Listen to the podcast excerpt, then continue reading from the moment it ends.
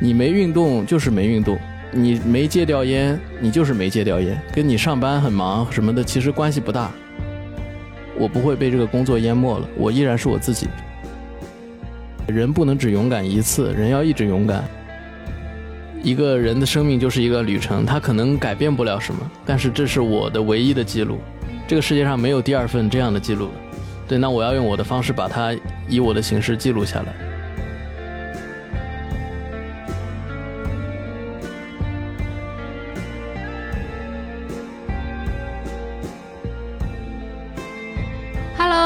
好，欢迎来到财大牛逼。我是上海财经大学一六级的丁丁，在这档节目里，我们会分享财经学生毕业后的不同选择。除了金融、财会、互联网，大家都在做些啥？好，今天我们也邀请到了一位客串主播，我们来请他自我介绍一下吧。哦，大家好，我是财大一六级的张书伟，然后可以叫我土豆。我们这期节目呢，是一位非常有意思的嘉宾，他是从商科转行成功，现在是一名音乐编辑，然后游戏音乐设计师。我们来让阿柴自我介绍一下吧。嗯，大家好，我叫阿柴，我现在呢是一名独立的游戏音乐设计师，也是一名音乐编辑。呃，目前属于一种待业的状态。你说 free freelancer 的话，感觉有点侮辱 freelancer 这个词，毕竟有点不赚钱。现在，对，但是就是处于一个现在这样的状态吧。确实，我从财大以及商科的体系里出来之后，选择了一条完全不同的道路，对我来说也是挺有意思的一个过程。我挺希望能够有这样一个机会分享的，也很感谢若楠跟丁丁。给这个机会来采访我一个名不见经传的小人物。对，我觉得这期节目也很值得大家认真听哦。如果大家在生活中有遇到一些找不到自己的时刻，就可以来听听我们阿柴的分享。可以，可以。那么从最近的一段经历，这半年吧，我是大概。四月中旬离开公，我自裸辞离开公司的。我自己一个是有自己的音乐在做，然后有一个自己的乐队在进行，然后同时我觉得我在游戏公司的一些经历能让让我做一些数字创作上有意思的东西吧。在我们外行人看来，其实你是从商科已经转行成功了的。就我觉得你能不能详细讲讲你那个毕业之后的一些经历，就是漫长的转行过程。那就从最早那时间开始好了。其实音乐的种子依旧，或者说创作的种子也一直埋在这个高中时候。当时我们学校很巧，我们校长是一位京剧的票友，然后当时半年有一个。才艺演出吧，然后呢，校长就会挑选一些高二的同学去练习京剧，然后去在舞台上唱京剧。当时我正好是被挑上了。能不能哎？啊，我想一想啊，舍不得老娘呢，白了头，娘生儿连心肉，儿行千里母担忧。儿想娘身难叩首，娘想儿儿来泪双流。眼见的红蕊坠落在西山口，叫一声劫柴把点凑。嗯，这是三家店的一个片段，但是已经。已经这已经退化的差不多了，我这个发声的位置都已经完全的没有了，有点稍微有点尴尬，懂的人可能会很尴尬。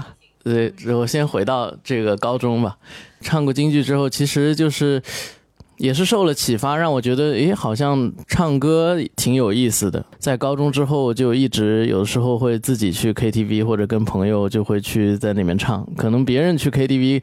感受的是那个氛围，那我去 KTV 那时候就比较单纯，我就真的觉得就是唱歌就让我很爽，我就真的很喜欢唱歌。这个事情也一直坚持到了大学，那时候正好也机缘巧合，当时是晚上去了哈尔滨路那里老厂房那里有一家小酒吧，在那里驻唱。对对对。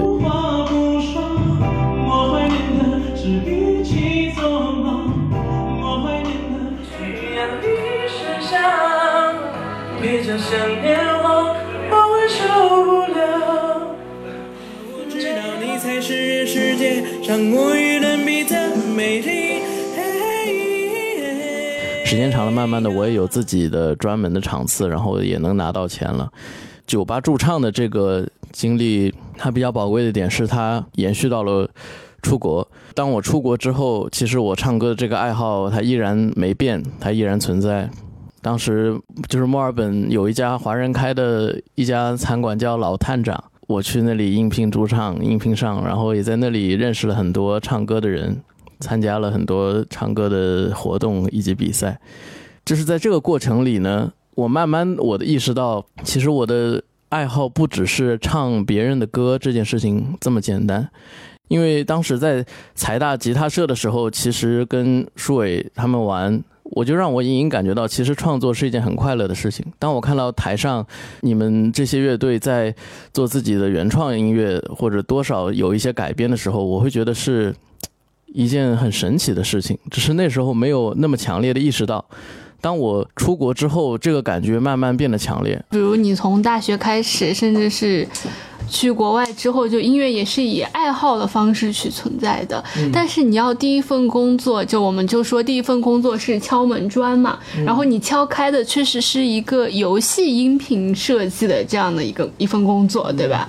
对，对我觉得你可以从这里说起，因为这个也可以是说你那个转行路上的一个一个重大的决策吧，算是。嗯，就是当时我在玩一款游戏，Ori 吧，就奥日。当时我就觉得这个游戏里的音乐居然可以因为我的行为而发生改变，而且这个改变如此的丝滑，让我感觉它好像是写出来的一样。我就开始好奇说，哎，游戏音乐怎么做到这一点的？然后我在 YouTube 上还有哔哩哔哩上，我就开始搜索，嗯，游戏音乐，我发现哦，游戏音乐。对它需要有一些和游戏引擎相关的交互的逻辑，其实它对于它来说也是一个浅程序而已。就比如说，我现在在往前走，然后我走到了一个区域，可能有一个怪兽看到我了。那么在这个过程中，我的情绪，玩家的情绪发生了变化，然后这个音乐就会因为这个事件本身，然后驱动一个 trigger，让它，然后通过这个 trigger，它可能把你从一个平原上这种比较 chill 的音乐。然后呢，通过一个转换，在下一个小节进入到一个战斗的状态。但是在这个过这个过程，可能对于普通的玩家而言，它是丝滑的，就是你不会太在意到这个过程，但是你又会感觉到情绪的递进。我就觉得这个事情特别神奇。当时正好也是在 Native Instruments 的一个群里面学习到了这个叫 Wise，W W I S E。Wise 的这个软件，就某种意义上算是进入了这个行业，踏了一块敲门砖吧。就是考了一个证出来，然后也加了一个群，然后当时很自不量力的在群里面，那时候天天发自己写的一些小的一些感觉像配乐，但现在看起来也挺挺不成熟的一些音乐作品吧。在这个过程里，然后就会认识到一些已经在行业内的人，然后运气特别好，那个时候。就是把我招进去，也就是我后来我的师傅就是朱朱老师，让我说可以提供一个机会让我去工作。那个时候是去游族。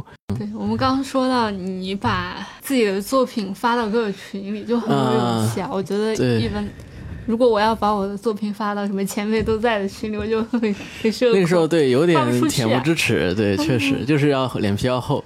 嗯嗯，就是还是要有个自信在，你就是还是觉得自己的东西是值得被看见的。那这件事情作为出发点，你也不会说特别骄傲、特别膨胀，对你还是一个谦虚的状态，只是你愿意让别人看见自己做的东西，我觉得问题也不大。嗯，在这个过程里，其实就让我机缘巧合的进入了这个行业，以及找到了一份这样的音乐设计师的工作。对对对，其实是挺难得的。嗯，我师傅跟我讲过，说其实当时有很多同样可能音乐学院或者录音系的朋友在和我竞争一样的岗位，但是最后他选择了我，可能也是因为我当时的状态给人的感受，以及我的一些作品的感觉，让他觉得有不一样的地方，有。出彩之处，然后他让他做出了一个比较大胆的决定。对，对他来说其实也是有风险的决定。其实刚工作的时候，一开始确实挺难熬的，因为那个时候会发现自己好像什么都不懂。就是我以为我会的东西，我以为我擅长的东西，实际上没有那么擅长，或者说所需要的，在一个商业语境下，或者在一个研发的团队的状态里，他所需要的技能和功能，你要做的事情是不同的。对我来说，怎么说呢？去经过了一个调整的状态。就当时我可能会觉得，我在一个游戏公司里面，然后又做的是音乐设计，那么我是不是有？很大的程度可能去做创作这件事本身。你后来其实发现，其实音乐设计能做的最少的事情就是创作。嗯，创作其实是最次要的，最关键的是，一是你如何给一个游戏设计音乐，以及你要怎么样去设计音乐。二是你要和各种各样的人打交道和沟通。当时我们作为游戏的研发中台嘛，那一个一方面可能是要跟项目组本身、制作人这一侧的人进行沟通，另外一方面可能要和我下游的那些朋友，就比如说我们联系到的作曲家，或者说一些创作的创作者本身，就是这些资源方进行沟通。那这都是很重要的，在这个过程里，你需要有很强的专业知识和素养，以及。你要能够比较快的去解决问题，那这件事情对我来说其实培养挺大的。当然还有细节，就是游戏研发嘛，就是互联网公司嘛，管线啊，呃，项目管理啊，什么周期啊，敏捷开发呀，这些那都是就是对懂的都懂。对于我这个角色来说，音乐设计师本身，它是音频设计的一部分，创作本身可能是。最最次要的事情，当你没事干的时候，你才有资格考虑创作，或者说，当我们没有没有钱了，我们没有预算了，对，那我们必须得内部解决资源了，那我们就得排出时间给他给到创作这个资源上，不然的话，其实你能够做的事情，一定是在。从研发的角度是高于创作的，对。所以这是不是你当时要要辞职的其中一个原因？嗯，也还好，也还好。嗯，我可以，我们可以先把这个工作的东西内容可以再具体一些。就除了这些游戏内涉及到游戏内的这些资源的方面之外，其实还涉及到很多其他的，比如说宣传视频的音乐的贴片以及剪辑音乐剪辑，因为这个游戏。它使用的引擎可能比较，它用的不是 Wise，它可能用的是一些 Unity 自带的引擎或者工具。那我需要把这个音乐剪成循环的格式。那循环做成循环，可能有很多很多音乐，可能有十几条音乐都要把它做成循环。那这个我就要在工作站里面去处理它。音乐正常的音乐可能自然有个收尾，那我可能要在收尾这里给它切一刀，然后把尾巴移到前面去，然后再有个很短的一个 fade in fade out，然后听起来在 Full Bar 这个软件里面循环播放的时候，听起来像是没有缝一样。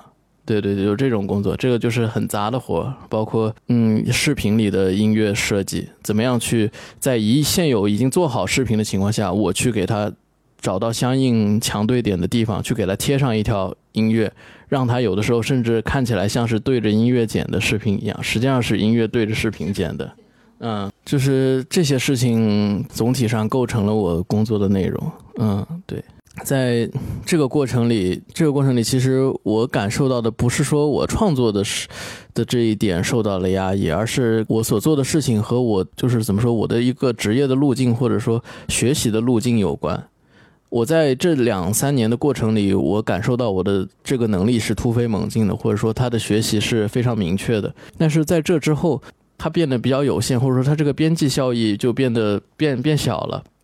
就是也许我再投入，我再做个四五年，可能我的工资和我的 title 也许是涨那么一点点的，但只是我还在做一样的事情。那我想说，如果我五年之后还是在做一样的事情。那可能不是我现在我希望看到的状态，所以我想说，我也许做了一个风险比较大的决定吧，就是我想辞职。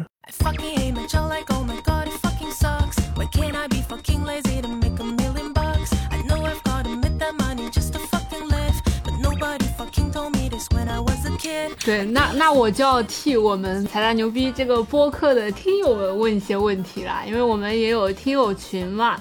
就大家很多人都是抱着一颗未来要辞职的一颗心。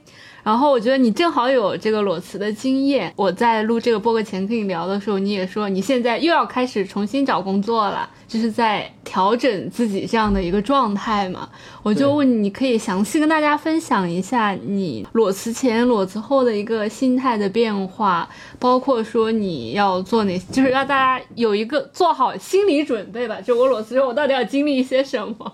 嗯，我不确定我的这个例子是不是非常有就是参考性，但是也可以，我觉得也值得分享。对对对对，对我来说，其实裸辞是带有一定冲动的成分的，就是它不是一个这么理智的决定。对于我们，对吧，都是财大出来学习商科的，都曾经是商科精英的人来说，大家对于大环境，不管宏观经济还是微观经济的角度来说，都是非常对直觉还是非常准的。那在就是今年的这样一个情况下做这个决定，其实是挺挺挺有自杀风险的一个决定，对。但是我觉得还是义无反顾的，我觉得还是这么想了。当我做出这个决定，我提出离职申请的那一刻，我觉得我脑子清楚了很多。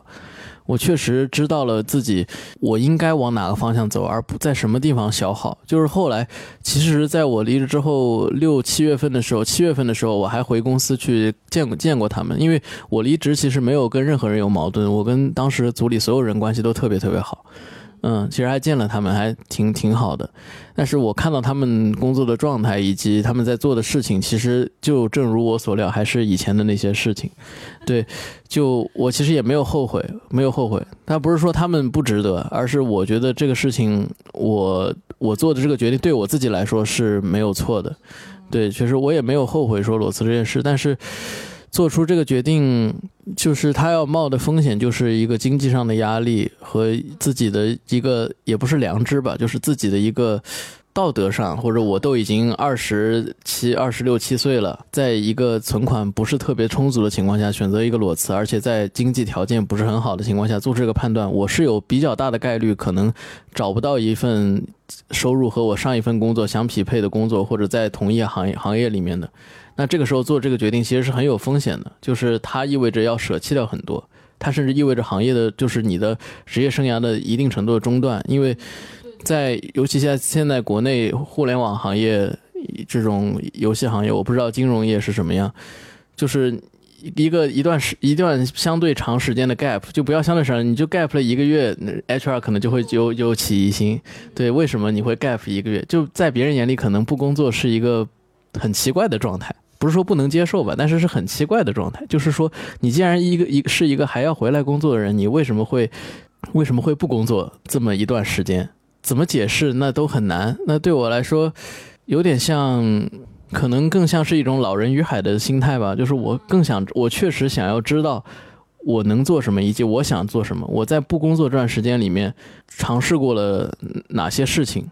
我有尝试过做出什么样的改变？即使他最后最后我的归宿可能还是回到某一个公司做着类似或不类似的事情，但是这个心态和我没有经历过这段时间的心心态是不一样的。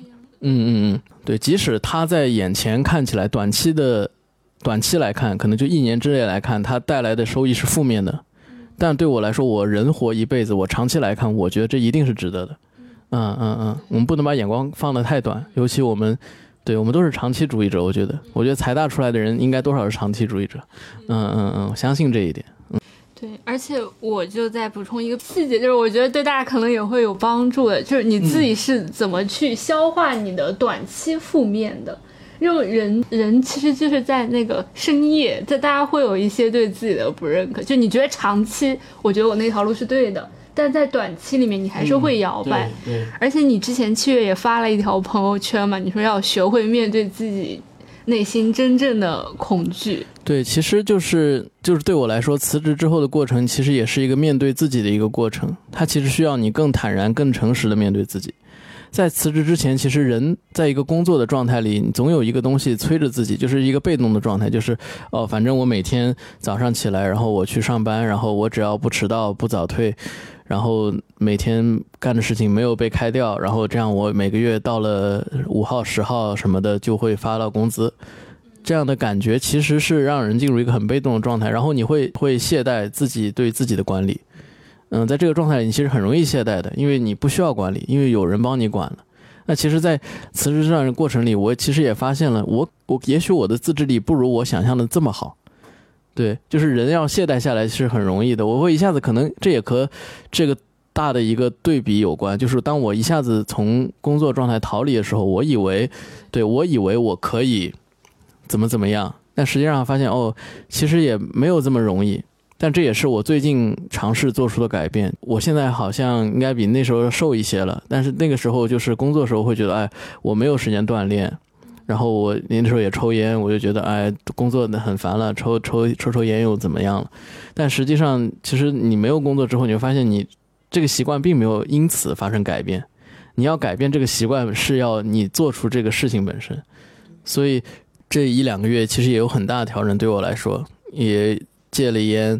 在戒烟的过程中吧，现在已经是第二十，应该是挺巧，正好第二十一天，三个礼拜。因为之前我查了谷歌还是什么，就是有人说二十一天的话，应该理论上就是不会，对对，就戒掉了。我也确实也没有什么很想抽烟的想法了，对。然后运动也在持续的运动的过程中，每天依然会去锻炼。可能今天录完了晚一点，我也会去，就是小区对面那里。开了一个很便宜的健身房，里面有划船机，我比较喜欢划船机。对，就这个过程还是需要你自己去自发的去找到的。我其实也荒废了，对，要 push 自己。其实我也相当于我荒废了得有两三个月的过程。我以为自己在自己的节奏里，实际上没有。就是我觉得好像我有更多时间去创作了，我有更多时间去怎么怎么样了，但是。没有因为上班这个事情改变太多，就是这个是一个理由，就是你会发现上班它成了一种借口的时候，这其实不是一个很好的状态。但是我花了两三个月的时间去感受这个状态本身，对我来说，你说这两三个月算浪费时间吗？我觉得也不算，因为我人生中有了这两个三个月，让我感受到这件事情本身，我觉得就不是浪费。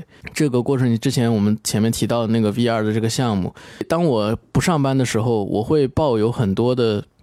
期待在这些事情上，实际上这个事情依然，它也是一个被动的事情。其实最终你还是要做的是一个自己的创作。我在这个过程里，我也会感受到，哦，原来原来很多事情没有我想的这么简单。我说过，我之前我总觉得我的运气比较好，跟很多人相比，我觉得算非常非常顺了。那在这个过程里，它可能会放大我的野心，或者说它会放大我的信心，或者让你对自己其实不这么诚实，你有这种相对飘的状态。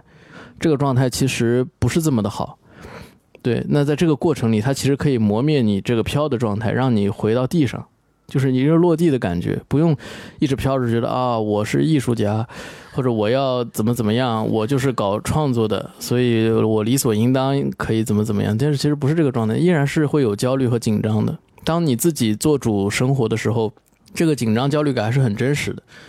对，然后前面对丁丁同学提到说。怎么样面对短期的焦虑和紧张，在即使不赚钱的情况下，让自己进入一个相对有规划、稳定的状态里，你自己进入一个生活的流。对，比如说我现在状态，可能你说我要再去找一份有薪音频的工作，我也正在找的过程中，我也可以接受，他是甲方也好，乙方也好，或者说我去。我也认识一些录音棚，或者说给一些作曲家朋友打工，或者是一些其他的新的我没有尝试过的产业，呃，或者说行业，就像我曾经那样子勇敢的去做了一个不一样的选择一样。对，人不能只勇敢一次，人要一直勇敢。对，嗯。标题有了。对，标题也有了。嗯，那这样的状态要怎么样去找到呢？其实我回想了我原来的状态，其实就是。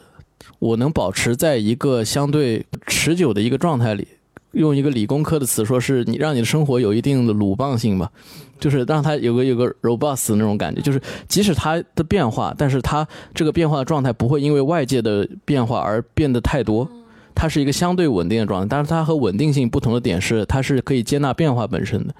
嗯，稳定性意味着不能变，那也不是。对，这个可能比较虚。那比较好的方法就是，还是大家都知道的道理。早睡早起，然后找个时间锻，每天锻炼一下。嗯，也不一定说每天，如果很忙的话，可以一两天锻炼一下。就这，也许它不能让你赚任何的钱，但只是这个状态里能让你更好的相对好的规划时间，你会知道哦，今天我要又要花一个多小时锻炼一下了。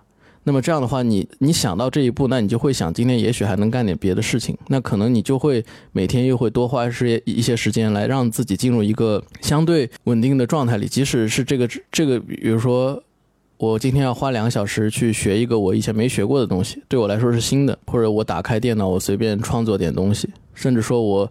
我好几天没打游戏了，但我今天可以打一下。但是它是有规划的，它会有一个时间的概念里，它不会让你说我我一打游戏，我一打两天过去了，就不会有这种感觉。它可能这些小的事情看起来，从离职的状态讲，它可能带不来任何的收益。但是当你在这个状态里的时候，你能更好的规划自己的生活，在这个过程里，你也会体会到自己在做什么，要做什么。那即使当我面对生活比较，我确实需要一份稳定的收入来支撑我要做的事情的时候，那你也比较更容易，就更加的容易去进入那样的状态，去找一份工作，或者说去面对找工作这样一件事，你依然是稳定的，就是你的内核会是稳定的，而不是飘的状态。对，就即使这个工作一开始可能不如你所愿，或者他。找的不是那么顺利，或者即使找到了，它不是你最终最想要的那个工作，但是又有什么是完美的呢？对我来说，我原来找的那份工作也不是我最早要想的，但是我依然在这个过程里学到了很多。那对我来说，就是永远都有新的挑战。那人也是一样。那或者说，这个工作它不是你想要的那样，但是我确实现在需要赚钱，那么我就以赚钱为目标，我去做这样一件事情。但是我心里是明白的，我不会被这个工作淹没了，我依然是我自己。怎么说呢？就是稳定，就是稳定一些吧。重建一种秩序感。对对，重建一种秩序感。对对，这很重要。即使他不赚钱，即使就是我每天锻炼，然后每天早点睡，就这么简单。你保持一下这样状态，慢慢的你会找到一点别的感觉的。对，早睡确实。可可能工作调整中对，确实。就我觉得工作可能也算是一种，既是一种限制，同时也帮你提供了一个现成的一种秩序感。但是在你可能摆脱这个平台或者摆脱这样的这个系统性这个制度之后、体系之后，你可能需要自己去重建一种秩序。对，这个其实对我来说，它是一种新的认识，就是。在原来我没有这个认识，也许有很多人他很幸运，他很早就有这样的认识了。但对我来说，我确实经历了这样一个过程，就是我原来在刚刚进入工作的时候，踏进社会的时候，我是没有这样的认识的，就是我靠工作被动的给我施加了一个这样的框。但其实我不知道，我不觉得，那其实这样是很危险的。对，这样其实你永远就活在一个被动的状态里。其实从我现在的角度来讲，就是当我意识到不管怎么样。我的生活还是要自己做主。你没运动就是没运动，你没戒掉烟，你就是没戒掉烟，跟你上班很忙什么的其实关系不大。你该怎么样还是可以怎么样的，你永远有机会去做一些事情。那在这个基础上，你再反过来再去面对工作本身，即使工作确实还是一样摆在那边，它会有它的限制，它会有时间上和精力上对你的支配，但你不会像原来那样那么被动了。对，当然。裸辞的话，我说的这些其实也比较理想吧，因为我可能经济上的压力不是这么的大，对，不是这么的大，所以让我有机会去思考和经历这样的一个过程，我觉得我确实依然还是非常非常幸运的，嗯，还是要感谢 感谢投胎，但也不用说的这么这么的，就是怎么说这么的被动，我觉得每个人都有自己的条件去机会去认识到这一点。对我们节目不是财经毕业学生的 N 种选择嘛？既然是 N 种，就大家觉得有用的自己可以用一用。然后毕竟就是每个人的人生道路都是不一样的。对，其实这个过程对我来说，其实你意识到了，你不一定说要像我一样哦，你也要辞职呀才能怎么怎么样。我不是说推荐大家都都应该辞职，就都应该创业，都应该做自己觉得觉得自己想要做的事情。其实这是一个自我发现的过程，它也许可以让你依然在工作的状态里，但是。找到这样的事情，如果可以的话，我觉得你是更伟大的。对对对。然后还有一个问题，是因为前几天 Rola 不是接受了一个专访嘛，它里面就分享了很多那个财经学生转行的一个这个一个话题，然后也有很多的听友来加到我们，就跟我们聊这个话题嘛。然后今天的嘉宾阿柴他自己也是从商科转音乐，音乐方向其实也转了好多个方向，而且他之前在跟我们沟通的时候也说到一个观点，是说自己把那个学财经相关学到的一个市场营销的这个东西是在用在自己身上的。我觉得你可以把这个也展开讲讲，就告诉大家你怎么去把这个用到自己身上去影响自己。我想稍微再补充一两句啊，就我注意到，我现在在阿柴的房间，我注意到他的书架上，什么是吧？货币金融学和线性代数的右边是一本传统作曲技法，然后再右边是一本勋勋伯格和声学。就其实呃，感觉在这房间里面，虽然说百分之九十九都是音乐的痕迹，但还是保留了那么一丝丝商科曾经的痕迹。对，那个书没放起来。我们等会儿拍下来。就是阿柴是怎么看待自己身上是否还保留着一点点商科的这种痕迹？嗯。好问题，其实这个也跟学习的过程和经历有关。对我来说，我在澳洲，包括还有在财大学习的过程，让我的感受很好的是，让我觉得商科或者说财经类本身它不是一个很狭隘的定义。这里的每个人都很可爱，而且每个人都有自己非常独特的地方，每个人都很与众不同。而尤其是在墨尔本的时候，当时最后那个专业是叫 strategic marketing 吧。对，就是战略营销。战略营销里面，我们的教授说，其实最后你大学这三年、这几年你学的所有的这些概念也好，这些呃品牌管理啊、国际市场营销、什么市场营销法呀，这些乱七八糟东西，所有的概念、所有的模型、所有的几 P 几 S 这些东西，最后你都可以不这么清晰的记得它，但是你最后记得的是。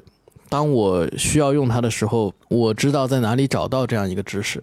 然后还有最关键的点是，不要违背自己内心的直觉去做一些你觉得可能眼前能够赚到钱的事。当时我们那个教授举了一个例子，是他当时也是有一段时间也是帮别的公司做市场营销，就是有一家橡胶公司，但是他后来发现这家橡胶公司的产品质量就是很差，就是不尽人意。那你靠市场营销？你又能做什么？但是这个公司的要求又是希望你能够卖出去什么什么什么。那其实对他来说这是一种欺骗。那最后来说，如果你选择做这个事情，是也许你能够接到这个单子，你能够依靠这一个 case 本身赚到钱。但这对于你你自己来说是一种永久性的伤害。因以后别人就再也不会相信你作为一个市场营销的人员所推荐的任何东西了。你所作所为就会永久的受到伤害。所以不要违背这一点，即使他眼前让你看起来。呃，是赚不到钱的，或者是你觉得做了一件不赚钱的事情，你要珍惜自己的羽毛吧，就是这么说。就是用这个例子，他引出这个观点是，市场营销最后卖的不是任何的产品和你的这个 case 本身，你最后卖的是你自己。对你最后，你作为一个做市场营销的人本身，你卖的永远是你自己。你可以是在推销你自己的能力、自己的东西、自己的作品，也可以是在帮别的公司在推销，或者说在做一些市场上的策略。但是你要记住，你在做这件事情，你做的是你自己，这个很关键，这个一定不能够忘。对，这是做所有事情的前提。基于这个，你才会有剩下的其他的一切，那些所有的概念、模型、品牌管理，所有的东西才会成立。如果你违背了这个点，那些所有东西都是虚的，它倒下是一瞬间的事，嗯。对，所以你是具体怎么去营销自己？在群里群里发自己那些。我对我来说，其实也想的也没有这么多吧。我觉得这个可能就是最后最对，可能就是最后毕业前的一年，每一个礼拜做一个 case 练出来的，就是它就融到你心里去了。也我也其实你现在问我一些市场营销的概念，或者说我学的东西是不是现在最新的，已经肯定也不是了，我也都忘记了。但只是可能它就是。我的思维模式在这个里面了，思维模式在这个里面。那其实我在做一些事情的时候，我可能不经意间的我会比较能卖自己吧，我不知道，卖自己，感觉好奇怪。其实都一样，我觉得在在商科，大家也只是学四年的这些知识，然后把自己卖个好价钱，没有什么区别。是的，是的。对，但我觉得卖自己这个东西不用把它想的太负面，你不用想的太被动，你是主动的。因为你是意味着你在做，你在向别人展现你的价值，别人最后无论他接受的是你推销的产品本身，还是你推销的任何一个东西，或者一个人，他其实接纳的是他和你交互的过程中，你对他产生的印象，你让他产对你的信任，以及他眼里你的价值。所以无论如何，都是你自己的价值本身。嗯，你让他觉得嗯你很专业，你很值得信赖，或者让他觉得嗯你你这个这个人很正直，他甚至不需要你有什么技巧。就觉得你这个人确实很有意思，然后呢，很值得交往，这个本身就是一种价值。紧急插播一条温馨提示，请佩戴好您的耳机。您现在收听到的音乐片段由嘉宾老柴创作，场外 Rona 同学进行剪辑拼接，品在视频号阿柴不搞音乐上，欢迎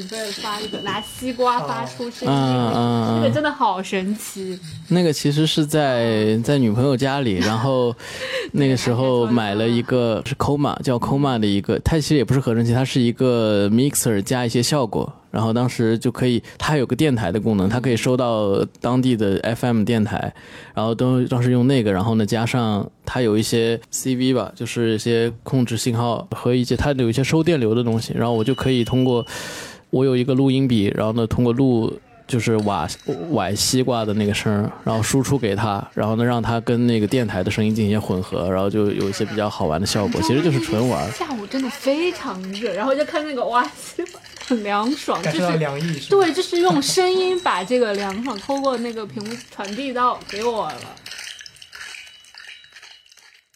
你这个是一些音乐的实验吗？你会利用一些自然的声音把这个放到音乐的创作里，还是？嗯，也没有这么。自己瞎玩。其实就是瞎玩。我觉得“瞎玩”这个，我更喜欢这个词一点。啊。对，因为你说。在什么语境下，你说哦，这是艺术，或者这是实验，或者这是某种 performance art，或者他在某种当代艺术的语境下，或者这是什么什么音乐？我觉得我没有那么在乎这件事情本身。对，对我来说，对我做的东西是不是艺术什么，这是别人决定的，或者我做这个东西是什么风格，这个东西其实我可以说了算，但是我也没有这么 care。你说是什么风格，它可以是什么风格就行。对我来说，既然我已经有机会成为某种意义上的创作者了，我可以摆脱一个相对摆脱一个商业的语境去做一些自己做的东西。那么，我还是想找到一种我自己的话术，或者说我自己的一个新的尝试。比如说，像孙叔叔说，当你在跑步时，你在想什么？我想问，呃，阿柴，你在即兴时你在想什么？想的是一种感觉，但是，他这个感觉。他不一定只有感觉，就比如说，你说我当我在按下这个 clip，或者说我在打手手鼓，或者说我在就是旋转一个旋钮的时候，我在想什么？因为这个东西可能从你的角度觉得比较抽象，但是也许从吉他的角度，可能就是 我现在我拾音器我要拨到中间，还是我拨到琴桥，还是拨到琴颈？我为什么要这么做？实际上，它可能就是一个音色的区别，它就是一个。它的可能，它的直觉可能是对一耳朵觉得它应该得在那个位置，对对对，或者说是一个习惯，它也可能是一个习惯。比如说，我现在要弹一个比较重的 riff，那它就必须在琴桥，对吧？我要过一个失真了，或者说我现在在弹一个就比较 bluesy 的东西，那我可能在琴颈的这种拾音器会让它听起来温暖一些。这种感觉，那对我来说也是一样。那有可能有现场即兴的部分。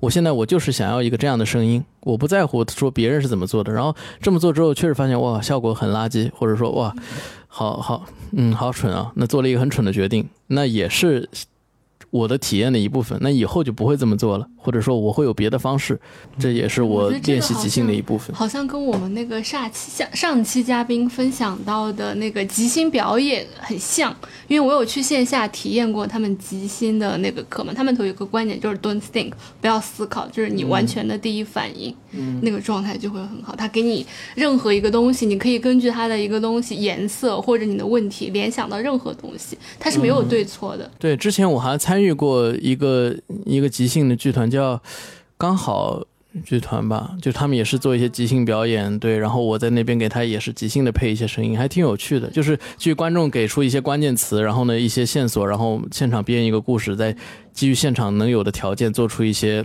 在一定框架下的自由的表演。就这种感受其实是，嗯，我觉得是很独特的。当你一开始体验到的时候，虽然说它也不是什么很新的形形式了。因为你从艺术的历史来说，激浪派、达达主义或者这种表现的这种 performance art 的这种概念下，其实很早很早就有了。但是我觉得，从现在我们现代人的这些生活里，你有时候去感受一下这些东西，它能够给你带来这种冲击、冲击性，还是需要的。因为不是所有人都接受过，或者说。主动的接受过这些艺术的教育，我们还是需要一些被动的输入的。就是有的时候被冲击一下，被震撼一下，然后你就哦，原来还有这样的，原来可以这样。其实我觉得这样的目的就达到了。对我来说，我们现场演奏音乐也有一个目的，就是也许能让一个人，他可以是小孩，可以是老人，让他觉得哦，原来音乐其实也可以这样玩，原来这样也可以完成音乐。那这样其实就是一个很好的状态。我觉得这样也就。很满足了，我觉得它是一个打破思维定式的感觉，嗯，因为好多东西我们第一反应可能就是说我这个是对，或者我说错，说我让你说出三个黑色的东西，如果我说出这个不是黑色的，我是不是不应该开口？就东信的这个点我还挺认同的，嗯，因为之前我有一段时间就试图创作的时候，我会可能每天回到家，然后就尝试打开 DAW，然后录一个随便什么东西。那当时我就经常陷入一种困局，就是我第二天醒来的时候回头听，觉得昨天录的东西很垃圾。但昨天其实我来录的时候，我觉得我我是天才，我想出一个特别好听的东西。但第二天一听觉得很垃圾。然后后来我就告诉自己一句话，我说我要趁我在觉得它很垃圾之前把它赶紧录下来，嗯，就不然我就会就会错过那个点。其实对。我觉得这是一个很好的习惯，舒伟，因为我觉得更关键的点在于保持一个创作和记录的习惯。这件事情本身，它就是非常非常值得的。因为很多时候创作的灵感，它不是来自于说我要已经有了这个概念，或者我有了这个想法之后，我才开始基于这个在创作，而是你一直在创作的过程中，也许在某一天，当你有了这个灵感的时候，你可以因为以前你所做过的所有的创作和练习也好，你能够 handle 得了你现在这个灵感。或者说能 handle 得了这个概念本身，而不是等它来了之后，我再去期待着做一件完美的事情，这样的事是不存在的。对，更多时候其实是就是我保持每天做一点东西，也许它什么都不是，那我就是录下来，甚至你不录也没事，我就是保持一个弹琴的习惯，或者说记录生活的习惯，那它这个本身其实就是有价值的，它就会成为你的一种生活的流，它也是一种，我觉得是一种对抗生活被动的一个方法，就像我前面。很之前那个问题提到的，怎么样让你短期内的焦虑怎么解决？其实对我来说，作为一个创作者，比较幸运的点就是，它也是可以是我发泄的一个窗口。有的时候我情绪不好，或者说不想和人说话，或者是就是很闷的时候，那我可以有用一种方式来去抒发我的这种情绪，它能够让你不在一个地方沉沦太久。对，是的，是的，是的，这也是上次舒伟不是会问我，就是我们跟 Rola 传了这个播客，就是每期都是不同的很有意思的人，然后就其实我们最大的感觉就有种在跟大家聊天的时候，其实我们自己也是在充电的。嗯嗯，那其实就很好，因为每个人的方式不同，有的人可能是对通过谈话，有的人可能是文字，可能是画画，可能是表演，可能是任何其他的形式，对。而这个逻辑跟我们那个传播学的那个逻辑其实很相似。他说的他的一个观点就是说，新闻或者信息，它是一个人的延延展性嘛。就早些年它可能是报纸、电视，然后现在它也可能是什么互联网啊，通过手机这样像的，你的人延展出去。然后到现在，我们在通过这种声音把人的一个表达延展出去。它其实我觉得它就是一个人的延展性。嗯，我我刚想到一个点，就是其实。也是刚阿柴说的话给我启发吧，就是不要太完美主义，尤其是在一开始的时候。呃，我觉得尤其是可能商科学生比较容易陷入那种思维，就比如说我要 everything well done 的时候，我才能够去开始。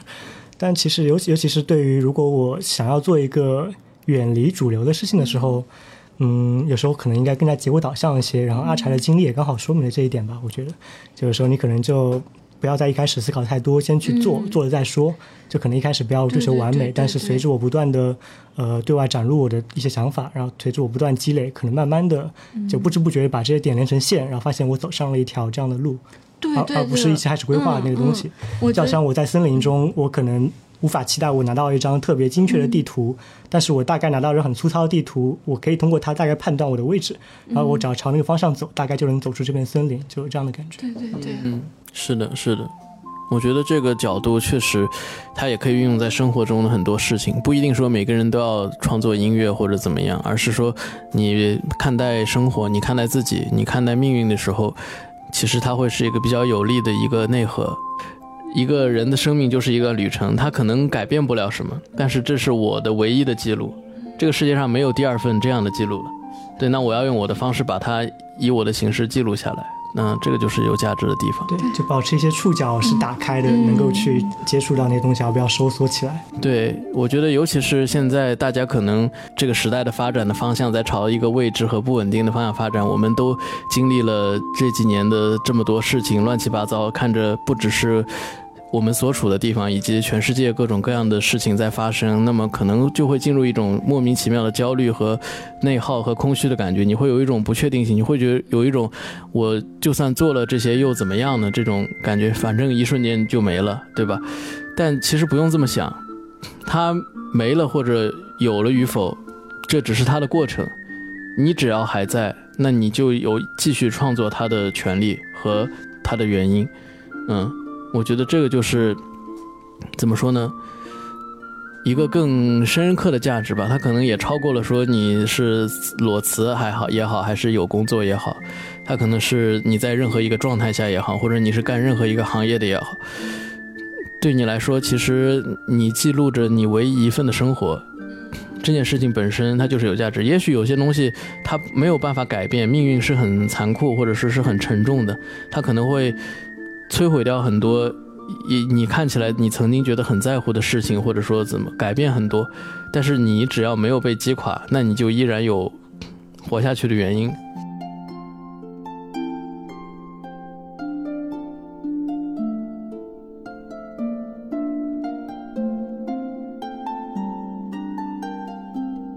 好啦，这期节目就到这里啦。然后大家如果关于商科转行到音乐有什么想问的问题的话，可以给我们在评论区留言。如果大家想听阿柴的表演的话，来让阿柴自己说一下有什么表演，大家可以来看。十一月还是十二月，可能在黑石那边第三空间可能会有一些演出，然后我会争取今年在雍福会可能再做一次演出。对，但最近也在调整的过程中，所以。作品肯定也会有的，大家可以期待一下。谢谢大家，非常期待。嗯，到时候有的话，我们都会在听友球分享的哦，大家可以加群。那我们今天就到这里啦，拜拜。